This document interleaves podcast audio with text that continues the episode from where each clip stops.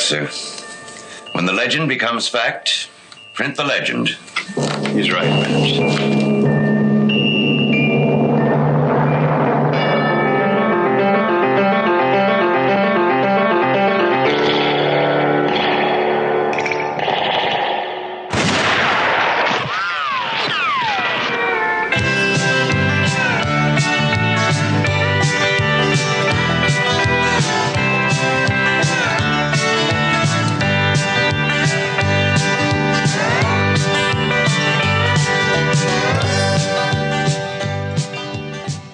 Sejam todos, todas e todos e todos os gêneros e não gêneros e inclinações sexuais, políticas, menos quem é bolsonarista. Sejam todos bem-vindos a mais um episódio do meu, do seu, do nosso Imprima-se a Lenda. Eu aqui tenho o meu amigo, tenho aqui o meu amigo e companheiro, como diz o pessoal lá do, do, do xadrez verbal, do Fronteiras Invisíveis do Futebol, o meu amigo e companheiro, o seu Gustavo Nalva. Eu! Tudo bem, pessoal? Tudo bem com vocês aí? Mais ou menos, mais ou menos, mais ou menos. Eu espero que estejam, estejam todos muito bem. Espero que vocês tenham, estejam ficando entretidos com tanto conteúdo que nós estamos produzindo para vocês aqui da Podcasts Clio. Brasil! Uhul! E, aí, e é isso, né, Gustavo? Vamos lá para mais quatro lendas históricas aqui. Bora, meu querido. Vamos lá! Bora! A gente sempre faz aqui uma, uma ressalva no começo dos Imprima-se a Lenda, é que a gente aqui nesse episódio, nesse podcast, né, nesse programa, nós não temos nenhum compromisso com a verdade, né, seu Gustavo? Nenhum compromisso com a verdade e diria mais, apenas com entretenimento. programa cultural com os maiores nomes do transporte alternativo do país. A nossa grande preocupação aqui é deixar você entretido e com as nossas histórias fazer você pensar sobre história, sobre o que você lê, apenas que você conhecimento. sobre o que você não lê, sobre as mais diversas variadas coisas que caem na nossa mão quando se trata de olhar para trás. Né, seu Gustavo? Isso, porque olhar para trás é sempre importante. É, vai que vem um ônibus, né? A gente nunca sabe.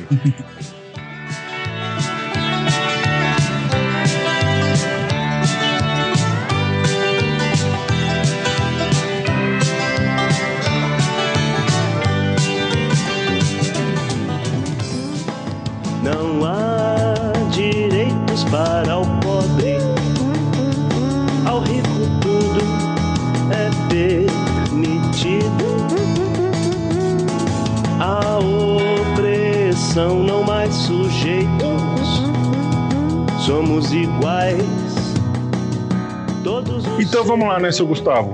Qual que é a nossa primeira lenda? Conta pra gente. A nossa primeira lenda de hoje é uma lenda que vai, re- ah, vai relembrar aqui a União Soviética. Bota o hino aí, editor!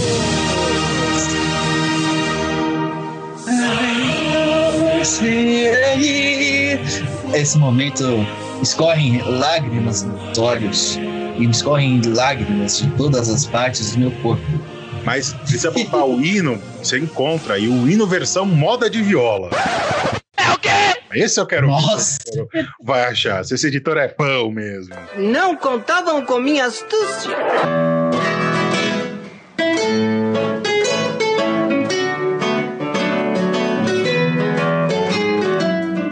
Se vocês estão ouvindo ele agora é porque vocês porque o que o editor achou. Se não, Não, paciência. assim. Brasil! Mas agora nós vamos falar sobre o maior goleiro de todos os tempos. Quem você acha que é o maior goleiro de todos os tempos, Bruno? Não é o Pelé. Não é o Pelé. Não é o Pelé. Não, não é o Pelé. E sim, vamos falar dele sobre Marcos do Palmeiras. Quando surge ao viver de imponente, Que é o Marcos maior goleiro. É o maior goleiro que eu jogar, pelo menos. É, ele não é o maior goleiro de todos os tempos, mas é o, é o goleiro que mais conta histórias de todos os tempos. Esse gosta de um caos. Esse gosta. Então vamos lá. Nós vamos falar agora do melhor goleiro de todos os tempos, que é o Lev Yassin. Errou! Lev Yassin, né? Yashin. Yashin. Então nós vamos falar agora do melhor goleiro dos tempos, que é o Lev Yashin. O Aranha Ele- Negra. A Aranha negra. A, a negra por quê? Porque ele usava, como ele é goleiro, ele usava um uniforme preto. E é bem característico da, da- esse uniforme dele aí, cara. Porque todo mundo gostava dele. É gente boa pra caramba. O que acontece? Ele ficou muito famoso nos jogos de futebol, né? Era um ótimo goleiro, ele ah, pegava muita bola. E o que acontece? Ele chegou a pedir, né, para o governo da União Soviética de que liberasse ele para que ele viesse ao Brasil. Ah, o Brasa? Ao Brasa. Ele veio ao Brasil para ser treinador. Ele veio treinar, adivinha quem? Não faço ideia. Não Ele faço ideia. veio treinar o Clube de Regatas do Clube de regatas da onde? Do Flamengo? Flamengo. Isso. Ele veio em, em 1985, olhe bem, em 1965, depois do golpe militar aqui no Brasil, ele tem a licença da União Soviética para vir ao Brasil treinar, para ser treinador né, da, da, da base, treinador de goleiros da base do Flamengo. Isso porque ele era muito fã do, do, do goleiro Gilmar dos, Gilmar dos Santos Neves. Não, deixa, eu ver se eu, deixa eu ver se eu tô entendendo, Gustavo. um dos atletas mais conhecidos da história da União Soviética, um dos mais conhecidos, mais reconhecidos, quer vir eh, ser treinador na base de um dos clubes mais populares do Brasil, o de maior torcida, pelo menos, um ano depois do golpe militar de 64. Acertou, miserável. É isso. Isso mesmo. Ele veio pro Brasil em 65 treinar a base do Flamengo. E é corajoso. E Esse é eu te corajoso. pergunto, Aqui tem coragem. e eu te Esse- pergunto, Bruno, é verdade ou é lenda? Eu quero que seja verdade. Eu quero porque é uma afronta a esses generais aí que tomaram o poder. Isso seria muito legal se essa história fosse verdade. Eu quero que seja verdade, Gustavo. Só o que é seu, bem unidos passamos nesta luta final.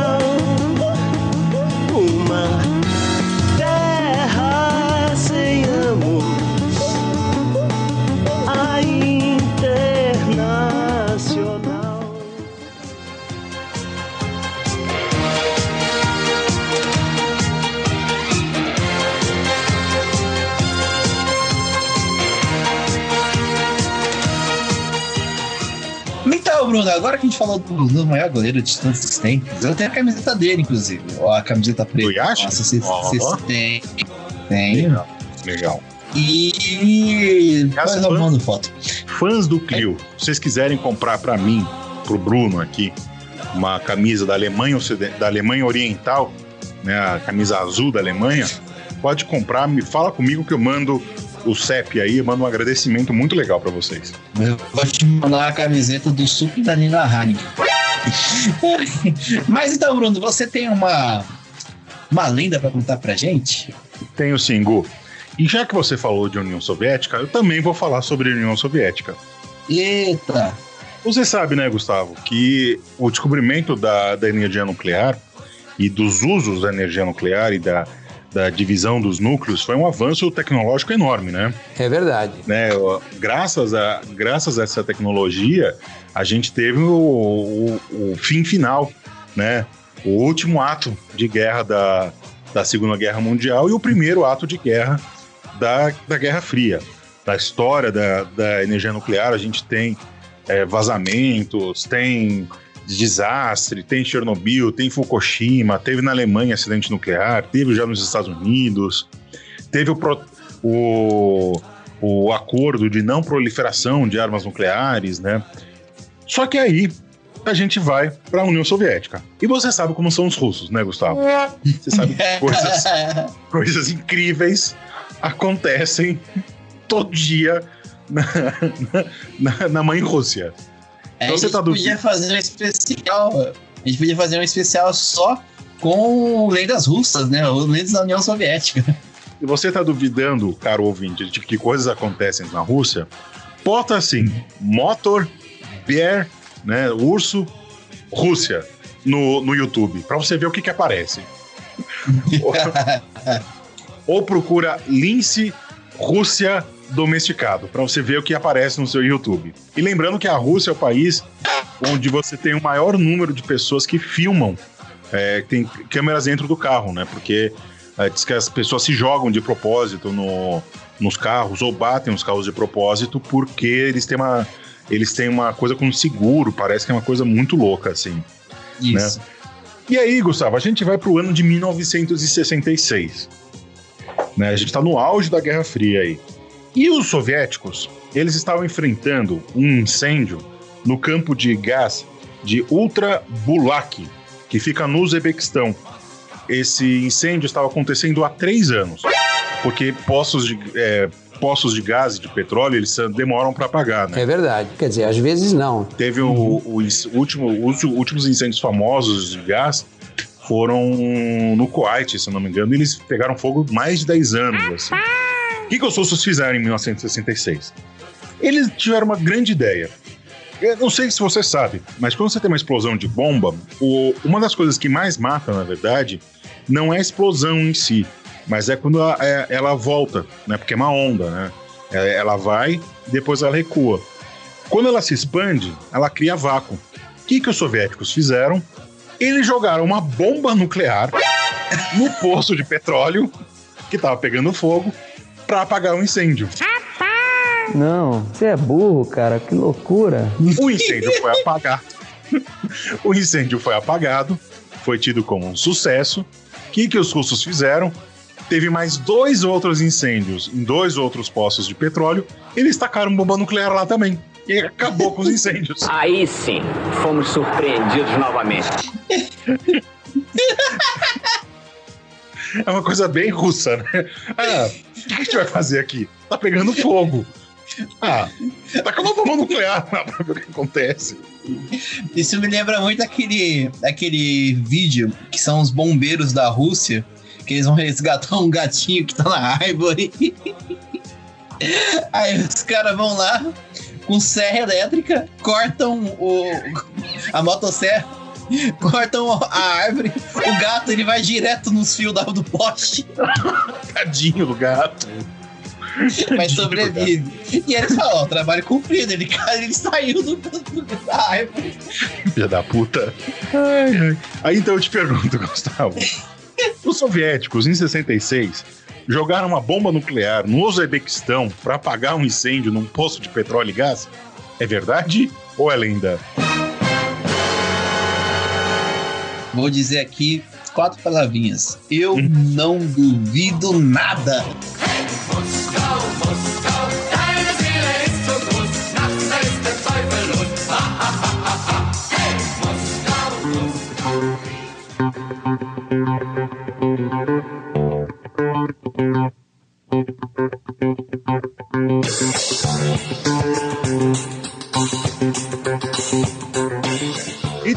Gustavo, antes da gente partir para as nossas próximas lendas, nós precisamos falar de apoio. Nós precisamos do apoio dos nossos ouvintes para fazer o quê? Para a gente continuar produzindo cada vez mais e melhores conteúdos. Para isso, você tem três coisas que você pode fazer. A primeira é, na verdade, são quatro coisas, né? A primeira é você ouvir os nossos podcasts, ler os nossos textos, comentar nas redes sociais, é, passar a palavra para frente. Vocês sabem o que fazer aí, né? A segunda forma é, é, a terceira forma, a primeira é escutar, a segunda é seguir o Clio nas redes sociais. A gente está no, no Facebook, no Instagram, no, no Twitter e em todas as redes sociais possíveis e imagináveis. E a terceira através de financiamento, né, você Gustavo? Isso mesmo, senhor Bruno. A partir de cinco reais no www.catarse.me barra Crio História barra apenas, você pode ir lá e a partir de cinco reais escolher uma faixa de financiamento coletivo para ajudar este coletivo que tanto lhe, lhe agrada. E aí você, é, você ajuda a gente a continuar no, continuar no ar. A outra forma é através do PicPay. Você tem um dinheirinho sobrando lá, Você recebeu uns depósitos meio estranhos, assim, do, do presidente do Brasil e não sabe o que fazer com isso? Manda pra gente. A gente tá lá na plataforma, no arroba Clio, História e Literatura. E uma das vantagens de você financiar a gente no PicPay, é, no PicPay não, no Catarse. No PicPay não dá, porque senão. Você vê que a gente podia pensar em alguma coisa do gênero, né, Gustavo? Uhum. Pegar um apanhado do por mês, assim, colocar e, no- como crédito no- nos. Enfim, vamos pensar internamente. Vamos abrir os planos aqui. Mas pelo no É. Catarse, no Catarse você ganha beijos, beijocas aqui em todos os nossos é, conteúdos. Então fica um beijo para os nossos financiadores. Fica um beijo para Cristina Lima, para Elizabeth Santos, para o Gabriel Bastos, para o Gui Ashika, para o Lázaro Coelho, para Paula Guizar, para o Heverson Nascimento, para Rosana Vecchia, para Suzana Taide e para Vanessa Espinosa. Nosso muito obrigado para todos vocês que nos acompanham, nos ouvem, nos financiam e nos compartilham. Isso aí, rapaz.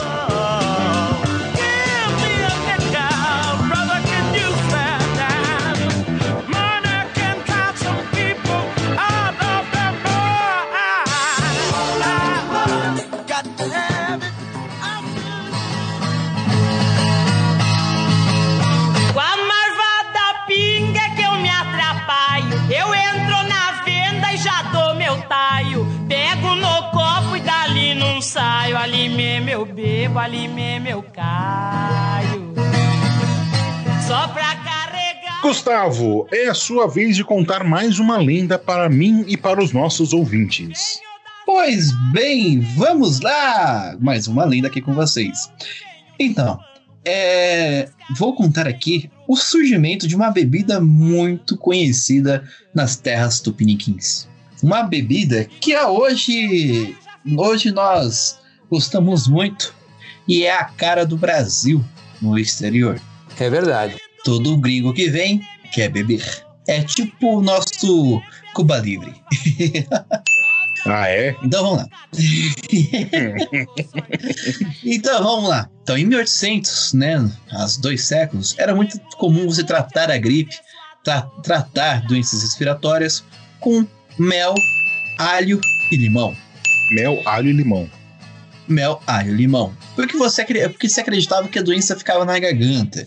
Então você precisava beber alguma coisa assim que ficasse na garganta para poder tratar da gripe. Acabou que foi acrescentado nesse meio a cachaça. Toma cachaça, caralho! Eita, que Famoso- beleza. Famoso velho, velho dos barros.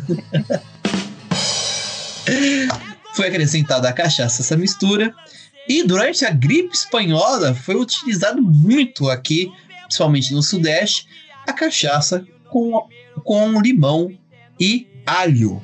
Uhum. Acabou que as pessoas perceberam que se você tirasse, tirasse o alho e colocasse um produto que sempre foi muito comum no Brasil, que é o açúcar, ficava uma bebida muito deliciosa. Inclusive, é uma bebida que se espalhou muito no interior de São Paulo. E sabe quem era do interior de São Paulo? Uma pessoa famosa da, da, da época de 1920? Quem? Tarsila do Amaral. Tarsila do Amaral. Tarsila do Amaral, ela é conhecida como caipira ou caipirinha, porque ela era uma caipira, né? Ela morava no interior de São Paulo. Ah, agora eu entendi! Deixa eu ver onde, onde que era a Tarsila mesmo. Amaral. Como eu que foi editar, eu que vou ficar puto comigo no futuro? Peraí. Acertou, miserável. Capivari. Vamos lá. Então corta aí, Gustavo. Não. Então, era a Tarsila do Amaral. Ela nascida em Capivari, no interior de São Paulo. Então, como ela vinha do interior, tinha toda essa tradição do interior, e ela de uma família abastarda, uma família produtora aí, né? Tinha várias terras. Ela foi estudar fora. E ela foi estudar em Paris. E em Paris ela fazia vários encontros. Porque Paris naquela época era tipo Miami. Só tinha brasileiro. Eita, que beleza. Só tinha brasileiro naquela bagaça. Acabava que muita gente frequentava a casa, né, o apartamento de tar- da terceira do Amaral. Quer dizer que em vários encontros, principalmente com várias outras pessoas de, da, da própria Europa, a Tarsila Civil servia bebidas. E uma dessas bebidas era essa mistura de limão, cachaça e açúcar. Que, por conta dela, que era conhecida como caipirinha, né, com a, a caipira de Capivari, a bebida ficou, ficou conhecida como caipirinha. que beleza, hein? Aí eu te pergunto, senhor Bruno, caipirinha vem do por causa da Tarsila do Amaral, que era de Capivari? Claro que não. Todo mundo que já leu o, o, o Xangô de Baker Street sabe a origem do, do caipirinha. Não. Duvido, Gustavo. Truquei esse aqui. Truquei. Tô mais com o Jô Soares.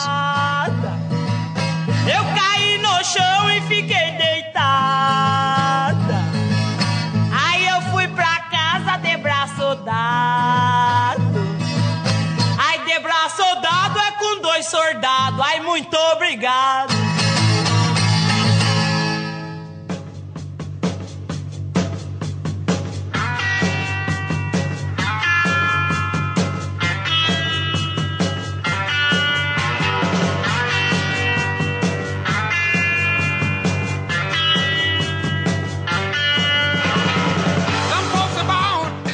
Então, senhor Bruno, para finalizar, para fechar com chave de gold, diga para nós aí a próxima lenda.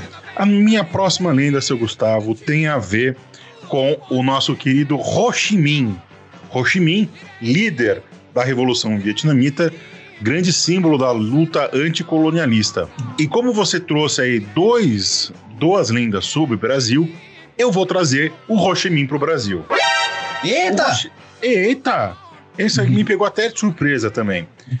Aí sim, fomos surpreendidos novamente. Che é, um, alguns pesquisadores descobriram que o Ho Chi Minh, ele nos anos 10, entre quando ele foge, quando ele sai do Vietnã, na verdade, né? Porque, na verdade, o Vietnã não existia nessa época. Existia, na verdade, era a Indochina, né? Que era um território francês que ia da Índia até a China. O Vietnã, o país Vietnã, como nós entendemos hoje, ainda não existia. Existia, já tinha existido outros reinos e pipipi, popopó. Isso aí vocês perguntam pro Vitor, que ele manja muito mais desse assunto do que eu. E o Ho ele sai da, da, da sua terra natal e iria para a, a França, onde ele ia estudar e, e fazer um, um, traçar sua carreira aí política. Só que no meio do caminho tinha o Brasil. E ele passa um ano aqui, ele passa o ano de 1911 é, aqui no Brasil, sendo garçom, Gustavo. Quê? Garçom, exatamente. Exatamente. Antes dele ir para a França se juntar ao movimento socialista francês, o Ho Chi Minh foi garçom num restaurante no Rio de Janeiro, no bairro da Lapa. E segundo essas fontes, o Ho Chi Minh trabalhava na Lapa e morava em Santa Isabel, em Santa Teresa, né? Ele só subia o morro ali, né? Pegava o bondinho e subia. Agora imagina só, você tá lá no Rio de Janeiro, tá subindo um bonde, você olha pro lado, tem o Minh. que cenário inusitado. E diz que o, esses, esses pesquisadores é, descobriram no, no, nos arquivos pessoais do, do, do Ho Chi Minh que ver o Brasil né, naquela situação da República Velha, onde os negros eram marginalizados, você ainda tinha um ranço, um ranço colonial muito grande, né, você tem essa aristocracia é, opulenta e ociosa do Brasil, diz que isso inflamou ele para lutar contra o, contra o imperialismo e o colonialismo no mundo. Então é graças ao Brasil que nós temos a Revolução Vietnamita. Você tá vendo só? Que responsabilidade. Brasil!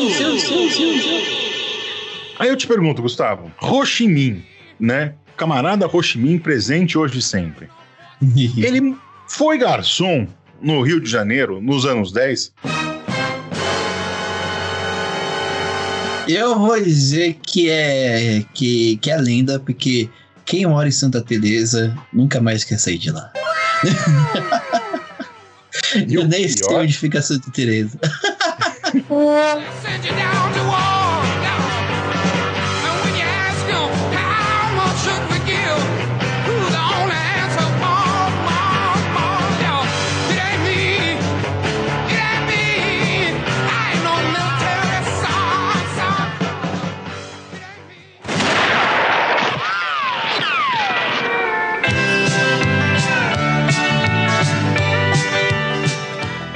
Era isso então, né, meu querido gos- gustoso.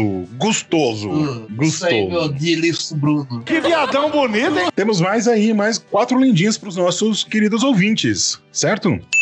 Corretíssimo. Quatro lindinhas e que eles estão com a obrigar- obrigatoriedade. estão sendo obrigados a correr atrás para saber se era são verdades ou lendas. Tem a É, cerejinha os- do bolo aí. Tem várias cerejinhas do bolo aí. Vocês têm até a, outra semana, né? Os 15 dias que a gente tem aí para publicar o próximo episódio para descobrir se é verdade ou é lenda. E no dia que a gente publicar esse episódio, lembre-se que a gente coloca lá no, no Instagram, a gente coloca nos stories, coloca o, o nosso o Imprima essa Lenda Quiz, onde a gente pergunta para vocês se vocês é, é, se é verdade ou é lenda as histórias que saem no episódio. É isso então, né, seu Gustavo? Tá pago mais esse Imprima essa Lenda? Gadosíssimo. Então tá bom, meu querido. Então a gente se vê daqui a mais 15 dias, é isso? 15 dias. 15 dias nisso. Então tá bom. Então um beijo para todos os nossos ouvintes, um beijo para os nossos camaradas do Clio. E nas palavras imortais do filme O Homem que Matou o Facínora de John Ford, quando a lenda se torna maior do que a verdade, Imprima-se a lenda.